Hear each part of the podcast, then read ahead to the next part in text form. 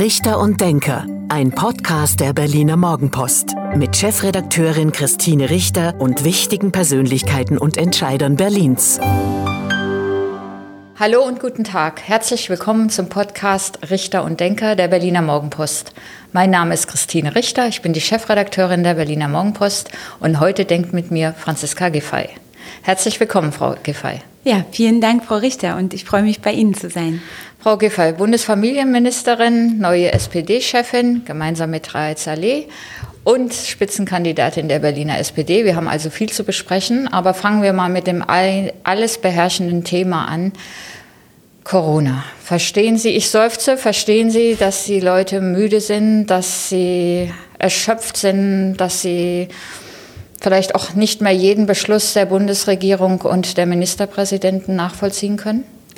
Also ich verstehe jeden, der genug hat. Das kann ich wirklich nachvollziehen, weil es geht uns allen so. Auch übrigens wir Politiker äh, sind natürlich auch erschöpft von dieser Gesamtsituation. Und das ist eine ständige Ausnahmesituation, ständiger Alarm- und Krisenzustand über ein Jahr lang.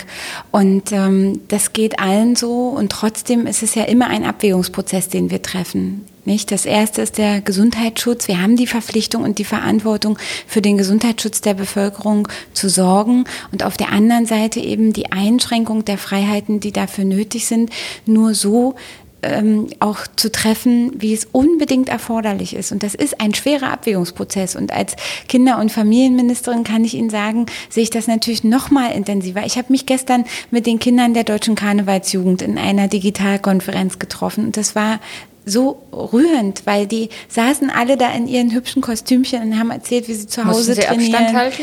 Wie sie, na, wir haben das digital also gemacht. Ich meine, die, die Kinder mussten auch natürlich, die Kinder die sitzen halten? alle hm. zu Hause, die können nicht ihre Karnevalssachen machen, die tra trainieren gerade nur in der Küche und im Wohnzimmer und im, so, im auch Kinderzimmer. Alle für sich alleine. Alle für sich, die waren alle in Kostümen, äh, um mit mir zu sprechen, aber sind eben alleine. Und ähm, das Kinderzimmer ist der Wohnort, der Schlafort, der Ort, wo Videokonferenz mit der Schule stattfindet, wo Hausaufgaben stattfinden und wo eben auch ähm, alles sonst, das Treffen mit den Freunden nur im Chat stattfindet. Und das ist eine große Belastung. Wir haben ja bei vielen Kindern auch eben Vereinsamungserscheinungen, Bewegungsmangel, ähm, auch teilweise depressive Verstimmung oder Ängste.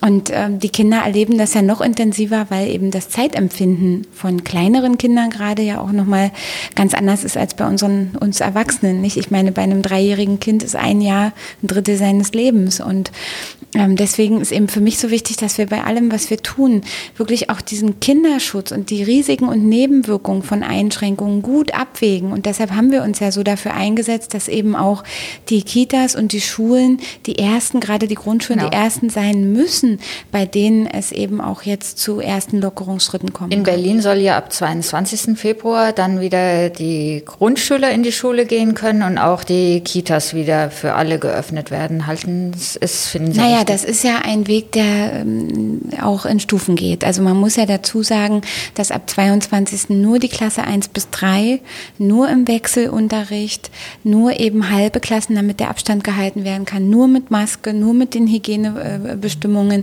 Also das ist ja weit entfernt von normalem Unterricht. Es ist ein erster kleiner Schritt, um den Erst- bis Drittklässlern erstmal zu ermöglichen, dass sie vielleicht gerade die Erstklässler doch noch dieses Jahr lesen und schreiben lernen. Ja, das müssen wir ja sehen.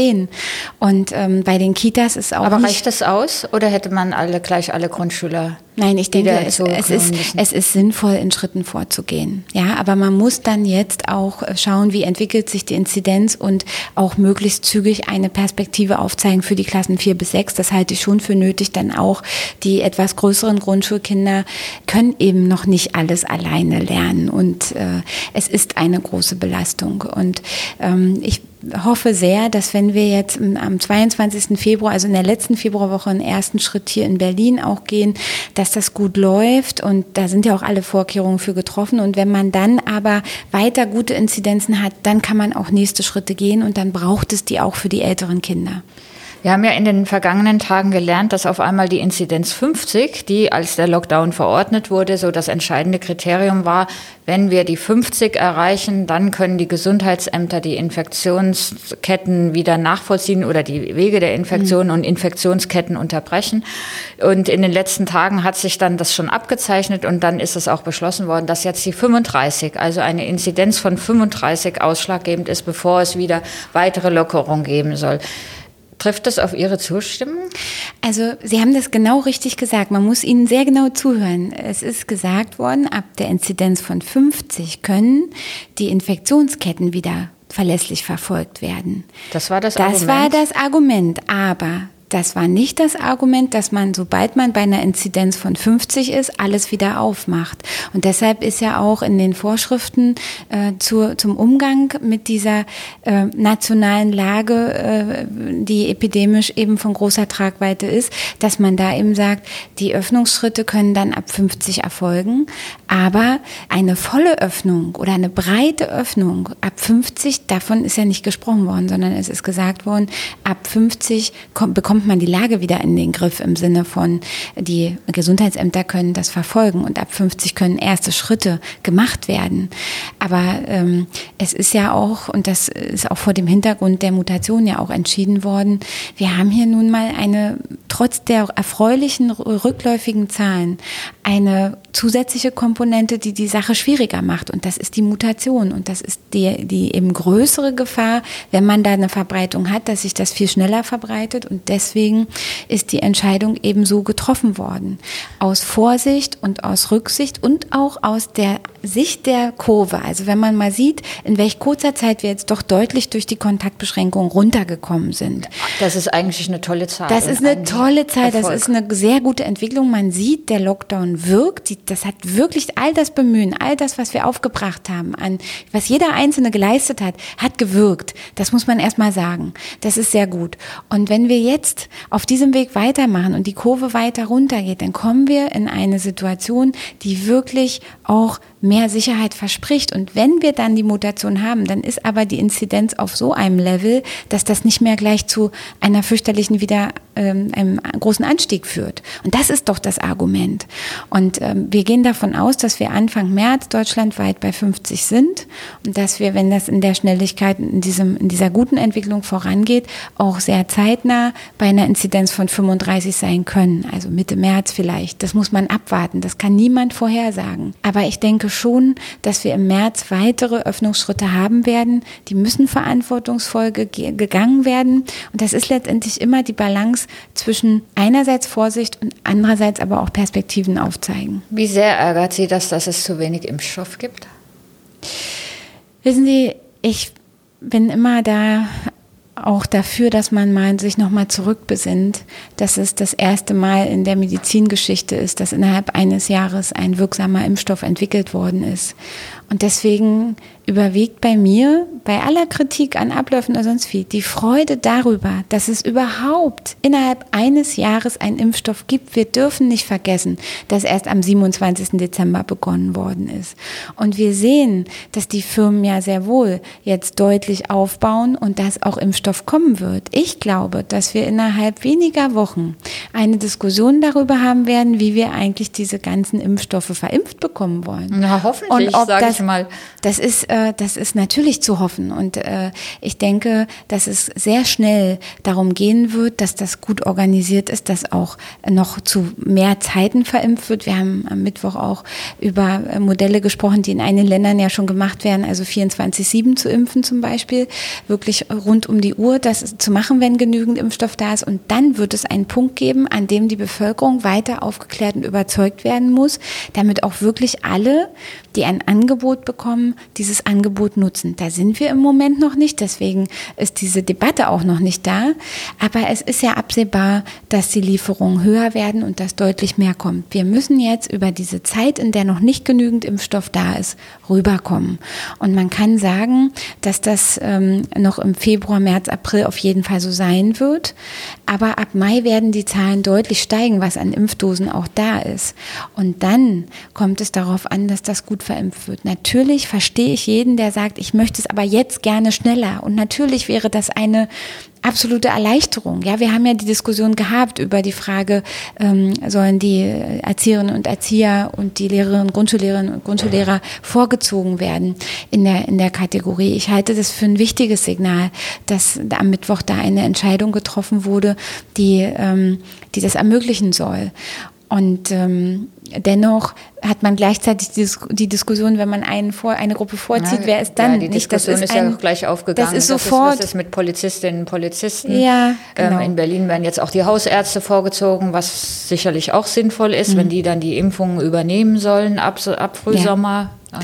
Also man hat einfach im Moment das Dilemma, dass sehr viel Bedarf ist und nicht genügend da, noch nicht und dass diese Zeit noch nicht vorbei ist, in der nicht genügend da ist. Und ich denke, dass es deshalb sehr wichtig ist, eine Brücke hinzubekommen zwischen äh, der jetzigen Situation und der späteren Impfsituation.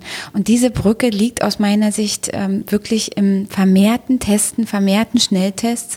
Und ähm, es gibt ja bereits diese Tests, die auch ohne medizinisches Personal nach ähm, Schulung angewendet verwendet werden können ähm, die große Hoffnung, und die ist nicht nur eine irre Hoffnung, sondern das ist ja absehbar. Es gibt jetzt äh, an die 20 Produkte Schnelltests, die in der, äh, zu, im Zulassungsverfahren sind, für den Selbsttest auch. Und das ist das ganz Entscheidende. Das kann der große Unterschied sein. Wenn wir diese Selbsttests als Laientest zugelassen haben, das ist ja im Moment äh, beim Bundesinstitut äh, für Medizinprodukte und Arzneimittel, ähm, dort wird das gemacht und das wird in den nächsten Wochen, denke ich, wird es da auch Schritte geben.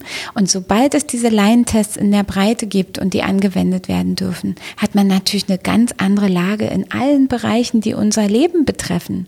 Wenn eben jeder zu Hause, bevor er irgendwo hingeht, sich selber testen kann und in einer Viertelstunde das Ergebnis verlässlich hat, dann macht das einen riesen Unterschied für unser ganzes gesellschaftliches Zusammenleben und natürlich auch für die Kitas und Schulen.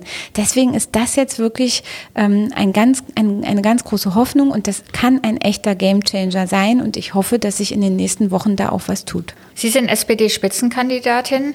Wie machen Sie Wahlkampf in Corona-Zeiten?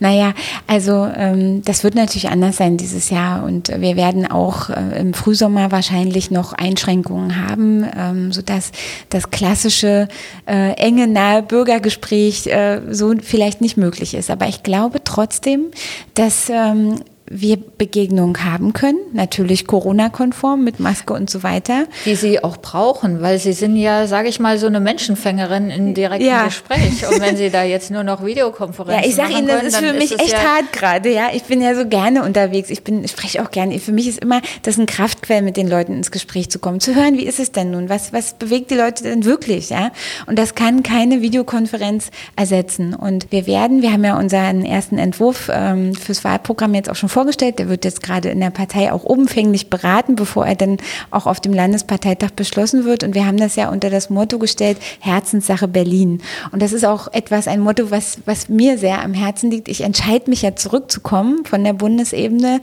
nach Hause sozusagen, nach Berlin. Und das ist mir eine Herzenssache, weil mir meine Stadt am Herzen liegt. Und äh, deswegen wird es auch in Corona-Zeiten eine Herzenssache Berlin-Tour geben, die ich machen werde, mit ähm, in alle Bezirke, wo wir versuchen eben äh, ins Gespräch zu kommen, auch zu unseren großen Schwerpunktthemen. Wir haben ja gesagt, wir wollen die fünf Bs für Berlin, ne? Bauen, Bildung, beste Wirtschaft, Bürgernahverwaltung und Berlin in Sicherheit. Und zu diesen Jetzt Themen. haben Sie auch keins vergessen, wie auf dem Parteitag, ne? Ja, das ist mir ja dann noch eingefallen. Da habe ich ja gleich den Test gemacht. Ich habe, nein, das war, das war, das war witzig in der Parteitagsrede. Stimmt, da hatte ich die, die Wirtschaft kurz übergangen, weil ich dann schon bei der bürgernahen Verwaltung war. Und dann habe ich die Genossinnen und Genossen gefragt, habt ihr gemerkt, das waren erst 4b. Und dann kamen die alle ins Überlegen und das ist ja manchmal gar nicht schlecht, wenn man nochmal drüber nachdenkt. Ja, und interessanterweise, wenn ich das noch einwerfen darf, die Grünen haben es ja gleich aufgegriffen und haben dann Bettina Jarasch als Bettina ihr B für ja. Berlin genommen und haben gleich, sind gleich auf ihre fünf Bs im Grunde eingegangen. Ja, also wissen Sie, ich meine, ich habe ja das B nicht gepachtet, ja, kann ja jeder nutzen für, wie, für sich, wie er will, aber ich bin der festen Überzeugung und deswegen haben wir auch gesagt, wir brauchen fünf Schwerpunkte. Ähm, es gibt ja ganz viele andere Themen noch in der Stadt, ja, und wir haben auch ein, ein, eine, eine Dacharbeitsgruppe zum Beispiel fürs Wahlprogramm gehabt, die sagt, was ist eine lebenswerte Stadt für uns und was sind die Querschnittsthemen? Das haben wir auch gemacht. Zum Beispiel die klimafreundliche Stadt ist ein Querschnittsthema für uns. Das geht in alle Bereiche. Aber für mich ist wichtig, oft kriegt man man ja diesen Vorwurf, ach, wir wissen gar nicht, wofür die SPD eigentlich steht. Und das müssen wir ändern. Und ich glaube, wir kriegen das nur hin, wenn wir sehr klar sind und sehr klar sagen, was wir wollen für die Stadt, was uns wichtig ist und wofür wir stehen. Und das versuche ich. Ähm, und zwar so, dass Menschen sich das auch merken können. Ja? Also verstehen, behalten, gut finden und dann auch mit der SPD verbinden. Ja? Und äh, das ist die Aufgabe, die wir haben. Auch die, gutes Vermitteln von Politik und von dem, was uns wichtig ist. Die SPD regiert ja nur schon ein paar Jahre mit, auch jetzt in den letzten fünf Jahren mit den Grünen und den Linken zusammen. Wenn man jetzt das Wahlprogramm sich anguckt, dann denkt man, hm, was haben Sie denn da gemacht in den letzten fünf Jahren? Da stehen jetzt auf einmal Sachen drin wie der U-Bahn-Ausbau ähm, der in der Koalition bislang keine Rolle gespielt hat. Nur ist es eines der zentralen Verkehrsthemen im Wahlprogramm der SPD. Was ist da passiert? Sind Sie das, die sich da jetzt durchgesetzt hat? Ist die, es distanziert die Partei sich von ihrer bisherigen Politik? Also ich sage mal so, ähm, es ist ganz klar, wenn ähm, jemand den Vorsitz übernimmt und sich bereit erklärt, äh, die Spitzenkandidatur zu machen, dann ist es ganz klar, dass mit einer Person auch Themen verbunden sind. Und es ist auch klar, dass es ähm, mir persönlich darum geht, dass wir gute Dinge auch weiterführen können. Na klar, dass wir die ausbauen, entwickeln. Und die SPD hat hier viel Gutes in der Stadt bewegt. Ja, vieles, worum uns andere Bundesländer beneiden. Was Wenn ich immer ja, sehen Sie, da fragen Sie gleich, was denn? Also ich muss Ihnen mal sagen, die Selbstverständlichkeit, mit der wir hier sagen, natürlich gibt's hier Ganztagsschulen in Berlin, natürlich haben alle Kinder ein Hortangebot, natürlich ist die Kita bis um sechs offen. Wenn ich in, im Bundesgebiet unterwegs bin und mir da erklärt wird, auch gerade jetzt, wir führen auf Bundesebene eine Debatte über den Rechtsanspruch auf Ganztagsbetreuung für Grundschulkinder. Da erklären mir einige Landesministerpräsidenten, also bei uns nein, also bis 2025 schaffen wir auf keinen Fall, es geht gar nicht. Ne? Das, was selbstverständlich selbstverständlich ist. Bei uns das Schülerticket für die BVG, dass alle Kinder, die in die Schule gehen, auch kostenlos fahren können, dass es ein kostenloses Mittagessen gibt, dass wir schon lange ein Brennpunkt-Schulprogramm haben, dass wir schon lange uns darum kümmern, dass eben auch das gemeinsame Lernen in den Schulen gut funktioniert, dass wir ein Kita-Angebot haben, wo nicht einem erklärt wird, das macht man sich ja als Berliner immer gar nicht so klar. Ich sehe das jetzt aber aus dem Bundesblick. Wissen Sie, wenn mir gesagt wird, ja, also bei uns hier, da ruht der Rechtsanspruch auf einen Kita-Platz über Mittag. Bitte holen Sie Ihr Kind um 12 Uhr ab, bitte vor dem Mittagessen. Sie können es auch gerne nochmal wiederbringen, aber dann bitte, äh, eigentlich machen das nur die Sozialfälle am Nachmittag, ja. Und das ist doch eine Situation, das sind Extremfälle, oder wenn Sie zum Beispiel dann hören, dass Leute 1000 Euro Gebühr zahlen für einen Kita-Platz im Monat, ja, das ist ja für den Berliner, die Berlinerin unvorstellbar, ja. So, das ist aber SPD-Politik, die das bewirkt hat. Jetzt kann man sagen, ja, wir wollen aber gerne zahlen, wenn es dann auch gut läuft. Wissen Sie, der Punkt ist, wir müssen uns ja immer fragen, in welchem Land, in welcher Gesellschaft wollen wir leben. Und ich möchte in einer Gesellschaft leben, die sagt, die Bildung ist von Kindesbeinen bis zum Studium, bis zur Berufsausbildung gebührenfrei. Da haben alle Zugang und dafür sorgen wir. Und dass die Qualität stimmen muss, ist ja ganz klar. Aber erstmal diesen Anspruch auch zu haben, zu sagen, wie wollen wir denn hier eigentlich ein Angebot in unserer Stadt auch gestalten? Das ist, sind Erfolge, die die SPD hatte. Und da muss man anknüpfen. Aber um zurückzukommen zum U-Bahn-Bau, das ist ein Thema, was ich wirklich auch mit mir als Person verbinde, was eines meiner großen Flaggschiffprojekte ist. Ich kämpfe dafür, seit ich äh, Bezirksbürgermeister Bürgermeisterin in Neukölln auch war. Wir haben uns immer eingesetzt dafür, dass auch der U-Bahn, äh, äh die U-Bahn-Verbindung zum, zum Flughafen. Also wir reden über die U7. Wir über reden die über die U7, aber wir reden auch noch Flughafen über mehr. Und, ähm, und nach Spandau wird genau. schon gelästert. Das ist die Gedächtnis, U-Bahn-Gedächtnisbahn für ähm, Frau Giffey und Herrn, und, und, Herrn Saleh genau, von Neukölln bis nach, äh, genau, die, Aber genau. wissen Sie, das ist die längste U-Bahn-Verbindung in der Stadt. Da kommen Sie wirklich durch alle Bezirke durch. Und es ist doch absolut sinnvoll. Was denkt das denn?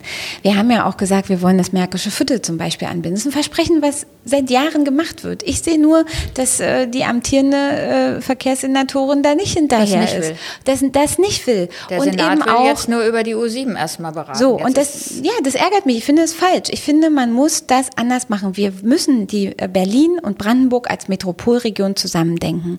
Wenn wir uns anschauen, wie vor 100 Jahren diese Stadt entwickelt wurde, wie da die Vordenker dieser Stadt äh, auch U-Bahn-Verbindungen dorthin gelegt haben, wo noch gar nichts war, aufs Feld. Aber dann hat sich da rundherum ähm, Wohnbebauung angesiedelt, Wirtschaft angesiedelt, dann sind Menschen von dort in die Stadt gekommen. Und wir können Berlin doch nicht weiterdenken, immer nur in die Dichte wachsen und in die Höhe wachsen.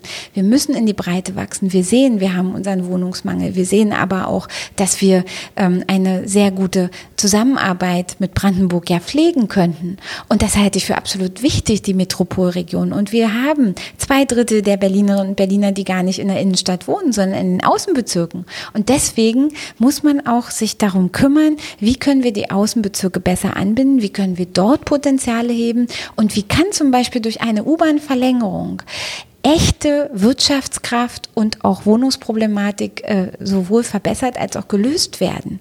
Und das finde ich ganz entscheidend dabei. Und deswegen haben wir ja mit Reizallee einen U-Bahn-Plan vorgestellt fürs nächste Jahrzehnt, wo wir fünf Verlängerungen drin haben. Nicht 20, sondern wirklich auch eine Fokussierung. Und da geht es um die U7, da geht es um die U8, da geht es aber auch um die U2 bis Pankow Kirche und den Lückenschluss Mexikoplatz. Das sind ähm, Dinge, die, für die die BVG ja längst auch äh, sich überlegt hat, wie man das das machen kann, für die es Kostenschätzung gibt. Es gibt erste Machbarkeitsstudien. Man kommt ja nicht auf ein weißes Blatt, wenn man damit anfängt. Aber man muss endlich anfangen. Und es gibt von Bundesseite ja den ganz klaren Schwerpunkt in das, im Rahmen des Klimaschutzpaketes der Bundesregierung, im Rahmen der Strukturfördermittel der Bundesregierung, hier auch zu investieren. Und ich sage nicht, dass Berlin das alles selber bezahlen soll. Wir müssen quasi dem Verkehrsminister regelmäßig auf dem Schoß sitzen im sprichwörtlichen Sinne und sagen, pass auf, Berlin ist die Hauptstadt. Wir haben eine nationale Bedeutung. Und es ist wichtig, dass der Bund hier auch investiert in eine Beispielregion, in eine Vorbildrolle für eine klimafreundliche Stadt. Und dazu gehört auch der Ausbau des öffentlichen Nahverkehrs. Da werden Sie wahrscheinlich erstmal Ihren möglichen wahrscheinlichen Koalitionspartner, die Grünen, überzeugen, die ja, wie gesagt, dem U-Bahn-Bau sehr skeptisch gegenüberstehen, die nach wie vor auf die Straßenbahn setzen mhm. und die als drittes Thema. Ich sage ja nicht, dass die Straßenbahn nicht gut ist, ja?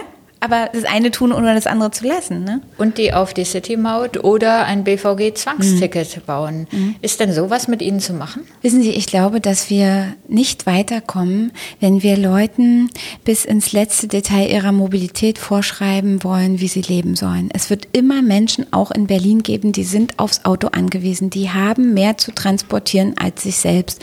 Und die wollen selber entscheiden können, welches Mobilitätsmittel sie nutzen. Und das ist auch zu respektieren respektieren. Was wir machen müssen als Politik, wenn wir wollen, dass mehr Menschen auf den öffentlichen Nahverkehr umsteigen, das Auto stehen lassen, dann müssen wir den öffentlichen Nahverkehr attraktiv machen. Attraktiv heißt nicht, dass wir sagen, alle müssen ein Zwangsticket kaufen und wir führen eine City-Maut ein, sondern attraktiv machen heißt die Taktung verbessern, die Anbindung der Außenbezirke, die Frage, wo komme ich schnell und günstig mit der U-Bahn, mit der Straßenbahn, mit der S-Bahn hin? Wo gibt es Anbindungen? In der Metropolregion Berlin-Brandenburg. Und das sind doch die entscheidenden Punkte. Und wissen Sie, ich fahre ich fahr ja selber öfter, wenn wir gestern Abend wieder mit der U5, ja. Ich finde das so genial. Vom Familienministerium kann man ja mit der U5 quasi von unter Sieht den Linden. man dann ja auch immer in den sozialen Medien, weil Sie ja öfter dann auch gerne mal ein Foto Ja, und machen. ich finde, da kann man ja auch mal stolz drauf sein. Das ist so toll geworden, die U5, ja. Und das ist wirklich ein Mehrwert. Also Sie sind so schnell unterwegs bis zum Hauptbahnhof. Das geht ja wirklich in wenigen Minuten kommt man quasi vom ganzen Osten der Stadt bis zum Hauptbahnhof. Und das ist ein echter Mehrwert. Da kommen Sie, wenn alle wieder unterwegs sind, mit dem Auto nicht so schnell durch. Und das ist ein Plus, das ist eine Attraktivität. Und so müssen wir es machen, damit Leute auch sagen, also ich komme hier viel besser mit der U-Bahn hin, da brauche ich nicht mit dem Auto fahren. Und das ist der Punkt, das ist die Aufgabe. Die SPD in Berlin liegt, ähm, wie auch im Bund, bei 15, 16, wenn es eine gute Umfrage ist, gerade mal bei 17 Prozent. Sie wollen regierende Bürgermeisterin werden. Früher gab es mal eine FDP, die hat gesagt, unser Wahlziel sind 15 Prozent. Jetzt ist die SPD in dieser Situation. Ähm, Rückenwind aus dem Bund gibt es nicht. Naja, der Bundestrend äh, sieht eben, liegt eher positiv für die Union, das muss man sagen. Und das ähm, wirkt sich auch auf Berlin aus. Man sieht das an den Werten, die die Union hier auch in der Stadt hat. Ähm, das ist natürlich vorwiegend durch den Bundestrend auch zu erklären. Haben Sie, haben Sie in diesen Tagen das ähm, Bild gesehen, als nach, ähm, nach der Klausurtagung Herr Scholz gemeinsam mit Herrn Mützenich, Herrn Walter Borjans, Frau Esken und Herrn Klingbeil vor die Presse getreten ist? Da muss einem doch Angst und Bange werden, wenn man sagt, das ist die, diese Leute soll man wählen. Wissen Sie, junge Leute sollen diese Leute wählen. Naja, nun ist es ja mal so, äh, wir, es sollen nicht fünf Leute Kanzler werden, sondern es gibt einen Kanzlerkandidaten, das ist Olaf Scholz. Und der Aber hat ein das Konzept ist die Führung vorgestellt. der SPD. Ja, und ich glaube trotzdem, dass es wichtig ist, dass ähm, man auch äh, sich ansieht, wofür steht der Kandidat. Und Olaf Scholz hat Zukunftsmissionen vorgestellt, die ja an die großen Fragen, ähm, die wir in unserem Land haben, rangehen, die auch sagen, was ist denn jenseits der jetzigen Pandemiebewältigung, die wichtig ist, wo er gezeigt hat, dass es kann, ähm, in Hinblick auf die Zukunft, wo soll unser Land sich hinentwickeln. Und die SPD ähm, hat immer auch als Partei der Arbeit dafür gestanden, dass jeder Wandel, jede Veränderung auch sozial gerecht sein muss. Und das halte ich für wichtig. Das ist ein Wert, der auch heute noch keineswegs unmodern ist. Ja, die Werte von Freiheit, Gerechtigkeit, Solidarität, die sind doch nicht nicht mehr up to date, sondern die brauchen wir, um ein Land zu gestalten, was auch sozial zusammenhalten kann. Und ähm, ich denke, das ist, und das ist für mich auch in Berlin ein ganz wichtiges Credo. Und ich wissen Sie, ich mache hier ein Angebot für Berlin. Und ich sage, ich stehe für eine pragmatische, lösungsorientierte, bürgernahe Politik. Ich bringe Erfahrungen von der Bezirksebene, jahrelang im Brennpunktbezirk hier in Berlin mit, bis über die Landes- und in die Bundesebene. Das bringe ich ein. Ich bringe mich selbst auch ein als Person für diese Stadt, die einfach stolz auf diese Stadt ist und die alles dafür tun will, damit sich Berlin gut entwickelt. Und zwar mit einer SPD, die auch sagt, wir versammeln uns hinter einem Programm, das ganz klar Schwerpunkte für die Stadt setzt. Das finde ich wichtig. Ja, und das ist gelungen. Wir hatten einen sehr guten Prozess hier mit der Berliner SPD und haben gesagt, wir, wir gehen diesen Weg, wir setzen diese Schwerpunkte und ähm, wir haben einen sehr guten Rückenwind bekommen, Reit Saleh und ich beim Parteitag für unser Angebot. Wir haben ein sehr starkes Wahlergebnis gehabt und wir haben auch jetzt einen sehr guten Parteiprozess, um uns aufzustellen für diesen Wahlkampf. Und ich kann Ihnen sagen, ich will nicht bei 15 Prozent bleiben. Wir werden alles dafür tun, dass es besser wird und dass wir die Berlinerinnen und Berliner davon überzeugen, dass wir wirklich ein gutes Angebot hier für diese Stadt machen. Das war fast das Schlusswort, aber jetzt gibt es die bekannte Schlussrunde. Frau Giffey, auch Sie vervollständigen bitte zehn Sätze, die ich Ihnen vorgebe. Okay, ich gebe mir Mühe. Spontan, ja. Ich lebe gerne in Berlin, weil? weil das einfach für mich meine Herzensstadt ist. Ich ähm, liebe Berlin, äh, weil die Stadt so ähm, so viel zu bieten hat und so vielfältig ist und niemals langweilig wird und ähm, einfach für mich auch als jemand, der eine ostdeutsche Biografie hat, der Ort ist, an dem gelebte Geschichte immer wieder sichtbar wird und an dem man wertschätzen kann, was für ein Glücksfall die deutsche Einheit war. Mein Lieblingsbezirk in Berlin ist? Ah, das ist schwierig. Ähm, ich würde mal ich sagen, dachte, das ist die einfachste. Mein, mein Lieblingsbezirk, nein, ich wissen Sie, ich, ich würde sagen, mein Lieblingsbezirk in Berlin ist der, in dem ich gerade bin und wo ich was entdecken kann, was, ähm, was es wieder Neues gibt. Und ich finde, jeder Bezirk hat was Besonderes und hat seine Eigenarten. Und ähm, natürlich habe ich eine besondere Verbindung zu Neukölln, ist ja klar. ja, und das ist auch, also für mich ist Neukölln auch Herzenssache, weil ich so viele Jahre dort gearbeitet habe, viele, viele Menschen dort kenne und ähm, natürlich eine ganz besondere Bindung an Neukölln habe. Aber ich, ich muss auch sagen, für mich sind einfach auch, auch andere Bezirke, die Berlin auch ausmachen, auch immer wieder großartig. Und ich würde mich da eigentlich nicht so festlegen wollen. Von der SPD hängt ab, ob ob wir weiter hier in einer Stadt auch leben können, in der wir die ganze Stadt im Blick haben und nicht nur einzelne Interessen von bestimmten Gruppen, sondern inwieweit wir es schaffen, dass das soziale, das wirtschaftliche, aber auch das ökologische Interesse zusammengedacht werden. Und ähm, es hängt davon ab, ob wir in einer sozialen, demokratischen, freien Stadt hier gut miteinander zusammenleben können. Und ähm, dafür wollen wir unseren Beitrag leisten. Sollte ich regierende Bürgermeisterin werden, werde ich als erstes? ich werde, und das habe ich mir vorgenommen, wir haben ja ein großes Ziel, wir wollen bis 2030 200.000 Wohnungen in Berlin bauen. Das heißt 20.000 Wohnungen im Jahr. Das geht nur in einer gemeinsamen Kraftanstrengung und ich werde die Akteure, die dafür wichtig sind, die städtischen Wohnungsbaugesellschaften, die Genossenschaften, aber auch diejenigen, die hier privat investieren und Wohnraum schaffen wollen, an einen Tisch holen und darüber sprechen, wie wir das machen, dass wir dieses große Ziel erreichen. Wenn ich abends ausgehe, gehe ich am liebsten Ja, im Moment ist das ja ein bisschen schwierig. Ähm, es gibt eine Zeit nach Corona. Ja, am liebsten ähm, ja, in ein nettes Restaurant, wo man sich trifft ähm, und ein bisschen ja, mit Menschen zusammenkommt. Und ansonsten versuche ich natürlich äh, auch viel einfach spazieren zu gehen in Berlin. Es gibt so viele tolle Grünanlagen, so viele Parks und Gärten. Ich empfehle den Britzer Garten, wer noch nicht da war. Wunderbarer Ort. Meine ostdeutsche Herkunft bedeutet für mich Identität und aber auch ähm, immer wieder sich auch darüber klar zu werden ähm, oder sich zu fragen, berücksichtigen wir die Interessen von Ost und West gleichermaßen. Ich halte das für sehr wichtig und ich sehe, wenn ich auf Bundesebene unterwegs bin, wie immer noch, wie wenig Ostdeutsche auch in Führungsverantwortung sind, wie wenig ostdeutsche Jugendliche an Jugendaustauschen, internationalen Begegnungen teilnehmen, wie wenig ähm, Ostdeutsche präsent sind in allen Gremien der Gesellschaft. Und das ist für mich ein Thema, was ich ganz wichtig finde, dass wir darauf achten, dass Ost und West gleichermaßen repräsentiert sind. Und das ist auch eine meiner Rollen für die ich mich einsetze und ähm, Ost und West zusammenzubringen und wirklich zu einer gleichen Repräsentanz zu kommen. Das halte ich für wichtig auch für Berlin, wo das ja an vielen Stellen schon gut gelungen ist. Aber ich habe auch eine Verantwortung, ähm, den Osten nicht zu vergessen als Ostdeutsche oder als jemand, der eine ostdeutsche Anfangsbiografie hat. Besonders gern fahre ich in Urlaub nach an die Ostsee ans Meer. Überhaupt, also ich bin so ein Meerurlauber. Ich ähm, bin, bin, wenn Urlaub heißt, warm und Sonne und Meer. Die innere Sicherheit in Berlin ist? Eines unserer Schwerpunktthemen für die nächste Legislatur, aber auch jetzt schon sehr wichtig. Wir haben einen sehr guten Innensenator, der hier in Berlin Polizei, Feuerwehr, Ordnungsämter in den Rücken stärkt. Ich halte das für extrem wichtig, dass wir das tun, weil es ein Thema ist, das viele Berlinerinnen und Berliner bewegt. Und ähm, es ist ganz klar, jeder, der in Berlin lebt, muss sich sicher fühlen können. Unsere Verantwortung ist dafür zu sorgen, dass das auch so ist. Mein Vorbild in der Politik ist?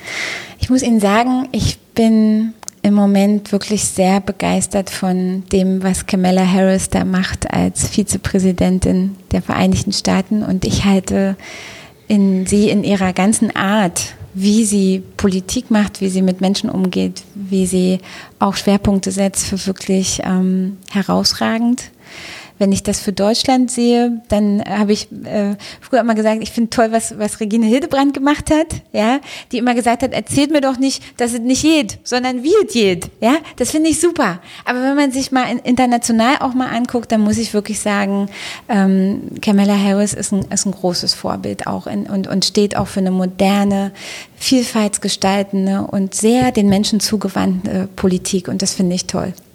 Und der Abschlusssatz. Über die Jahre 2020 und 2021 werden wir einmal sagen.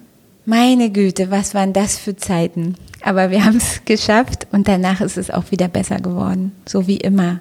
Immer wenn es schwierig ist, kommen auch wieder bessere Zeiten. Darauf ist Verlass. Und ich wünsche mir, dass wir mit Zuversicht jetzt durch diese Zeit gehen. Es wird auch die Zeit kommen, wo wir wieder feiern, wo wir uns umarmen, wo wir uns begegnen und wo wir ähm, mit Menschen zusammenkommen können. Da bin ich mir ganz sicher. Und ähm, mit dieser Zuversicht auch eine Stadt zu gestalten und mit guter Laune, ja, und mal mit ein bisschen Stolz drauf, was wir hier für in einer tollen Stadt wie Berlin leben, ja, das finde ich wichtig und das will ich machen.